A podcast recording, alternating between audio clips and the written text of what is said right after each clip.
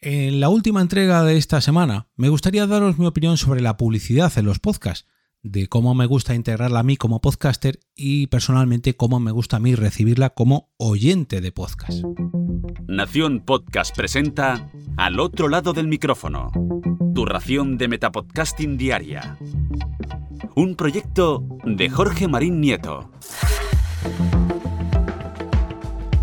Comienza un nuevo episodio de Al otro lado del micrófono. Yo soy Jorge Marín y os doy la bienvenida a la última entrega de esta semana, un nuevo episodio de Opinión.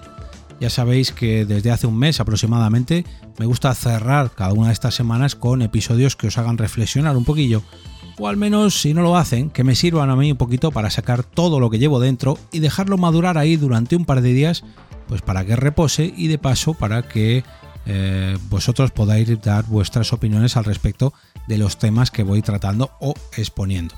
Y hoy precisamente quiero hablaros de la publicidad en los podcasts y antes de hacerlo me vais a permitir que inserte aquí la cuña del patrocinador de esta semana al otro lado del micrófono, que es Alimentología, el servicio de asesoramiento dietético personalizado de José María Puya, el dietista que habéis podido escuchar en podcasts como El Alimentólogo o Nutrición desde cero.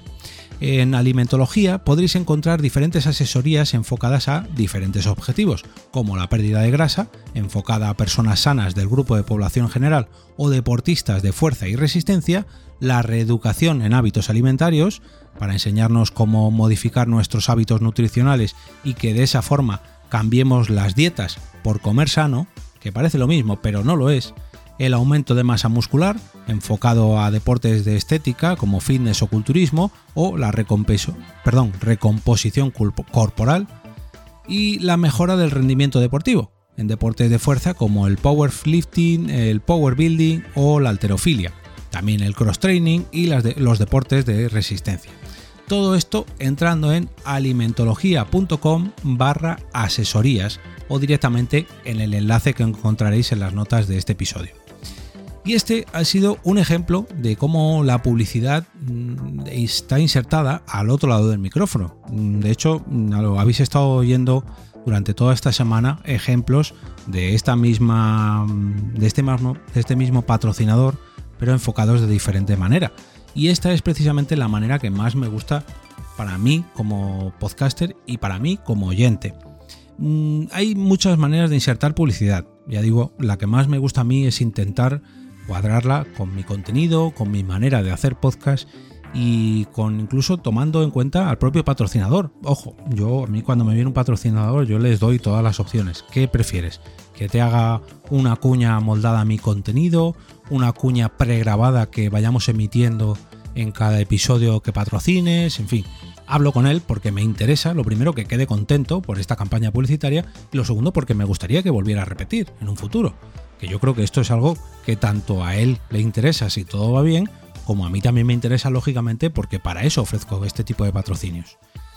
Y ya digo, a mí me, gusta que el propio podcaster eh, se haga un poco mm, un binomio ¿no? entre el patrocinador y el propio podcast y que se sienta parte del propio programa.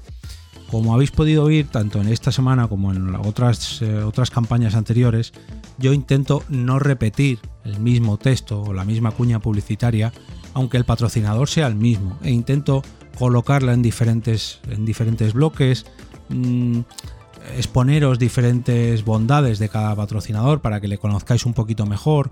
En fin, intento que no sea algo, digamos, mm, poco natural, ¿no? Que no sea el típico texto leído que el patrocinador me pasa, sino que lo hago partícipe dentro del propio podcast. Ya digo, todo depende del patrocinador. No he tenido tampoco tantos como para no, no, uy, a mí me han hecho una cláusula de confidencialidad y no puedo deciros cómo hemos preparado esta campaña. No, no, a mí lo único que me han dicho es que lea este texto y que lo diga. A lo mejor en un futuro, pues oye, tengo que cambiar mis opciones.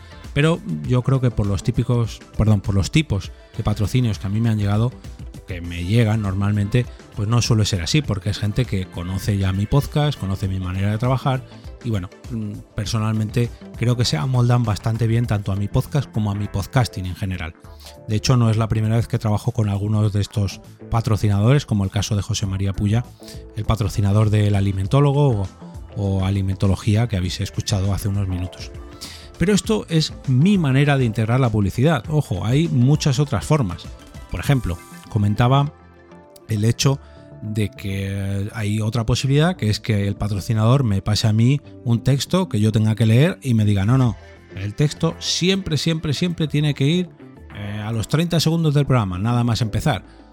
Bueno, conozco podcasters que lo hacen así. A mí personalmente no es una publicidad que me cause rechazo, podríamos decir, pero tampoco es que me agrade. Pues bueno, pues la escucho porque la tengo que escuchar, pero incluso hay veces que la paso. Sin embargo, de la manera que la hago yo, la hago un poquito más integrada, la hago un poquito más natural.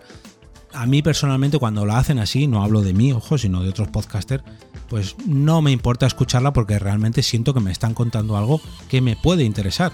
No siempre es así, pero siempre, bueno, por lo menos el podcaster te transmite esa confianza, ¿no? Y te integra su publicidad pues dentro de su contenido, ya sea de bueno, una manera más acertada o menos, pero bueno, no se le ve que no está leyendo el típico texto de consulte con su farmacéutico, si no, no. Luego tenemos el hecho de insertar una cuña pregrabada y esto lo voy a dividir en dos. Una cuña pregrabada que te pase el propio patrocinador, bueno, pues como un anuncio más, eh, a ti te dice, no, no, a mí ponme esta cuña que te voy a pasar yo y la pones en los 5, 10, 15 o 20 episodios que yo te voy a patrocinar y la pones aquí. Bueno, pues otra manera de insertar publicidad, ¿no? Pero personalmente, si hay que grabar una cuña y dejarla siempre pregrabada para ponerla siempre igual, preferiría hacerla yo como podcaster. Y yo creo que mis oyentes también lo van a agradecer. Aunque se repita todos los días y sea un poquito cansina si se repite durante un mes, bueno, pero si la hace el propio podcaster, creo que va a ser mejor a que suene una voz diferente, una voz eh, que puedan haber estar escuchando, que puedan estar escuchando, perdón, en otra campaña publicitaria de otro podcast o de la televisión o de la radio, bueno. Pero como todo en la vida, todo depende de las condiciones que te ponga el patrocinador, ojo. Luego también tenemos el hecho de insertar publicidad dinámica insertada correctamente. Y esto lo quiero dejar claro. Eh, hay mm, herramientas como Spreaker. Eh, Evox no lo hace así, juraría que no lo hace así, pero bueno, y Spreaker no es la única plataforma que lo hace, pero al menos es la que yo más mm, tengo más cercana y imagino que vosotros también, porque hay muchos podcasts que utilizan esta, esta modalidad de elegir exactamente dónde va a insertarse la cuña publicitaria que te va a insertar la plataforma. Me explico. La propia Spreaker te ofrece la posibilidad de elegir el segundo exacto o incluso el milisegundo exacto donde se va a cortar tu audio y va a saltar una cuña publicitaria. Y si eres un podcaster que cuida muy bien tu podcast, puedes preparar algo para dar a conocer esa publicidad o para pasar, digamos, a, ese espacio publicitario. Hay gente que no, que lo pone de una manera automatizada y bueno, pues hay veces que está que cae en mejor sitio y veces que peor. Y la última opción eh, que quería, de la que quería hablaros o daros mi opinión es de la publicidad dinámica insertada.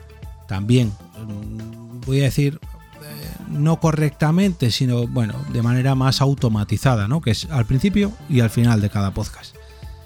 Bueno, pues es otra manera de hacerlo, pero personalmente no me gusta mucho y yo creo que a los oyentes tampoco, incluso a los creadores de aplicaciones de podcast tampoco, porque muchas de las aplicaciones de podcast te permiten automatizar que la cuña publicitaria, perdón, que el primer eh, tiempo del podcast o el último se salte directamente. Yo con podcast, con algunos podcasts, sobre todo de, de radios generalistas, lo tengo ya configurado para que automáticamente me empiece siempre 20 segundos tarde y acabe 20 segundos antes porque ahí es donde se inserta siempre, siempre, siempre la publicidad. E incluso con algún podcast independiente también, porque ya le tengo calado. Y bueno, pues si ya de por sí no me cuadra mucho la publicidad que te rompe los tímpanos, publicidad que lo mismo me habla de un coche, que me habla de los cines que hay más cercanos a mi ciudad, que de un método para lavavajillas, que cualquier cosa que es totalmente ajena tanto al oyente como al podcaster, como al podcast, como... Bueno, sí, pues me trago la publicidad igual que si me tragase un silencio, porque no le estoy haciendo nada, nada, nada de caso. Y en mi opinión creo que es la publicidad menos efectiva de todas.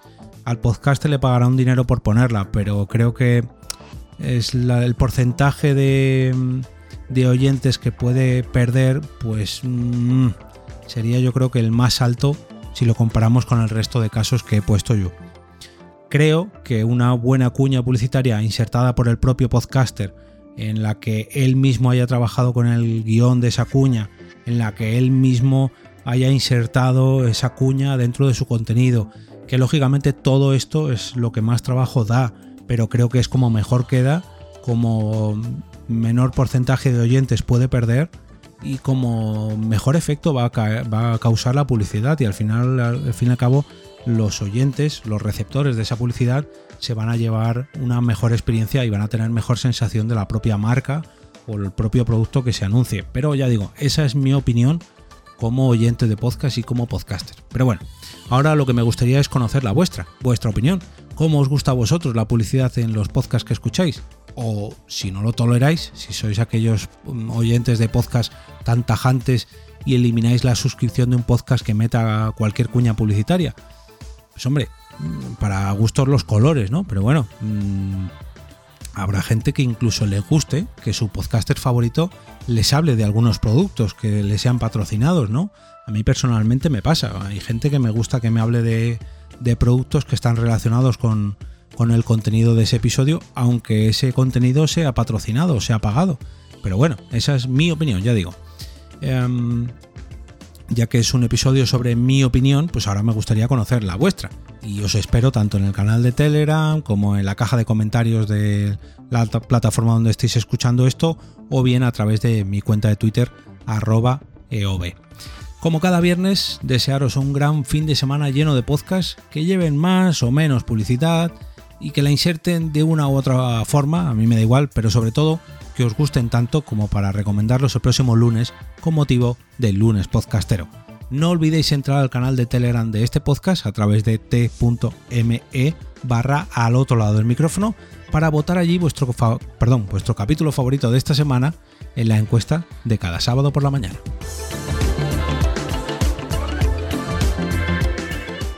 Y ahora me despido y como cada día regreso a ese sitio donde estáis vosotros ahora mismo, al otro lado del micrófono.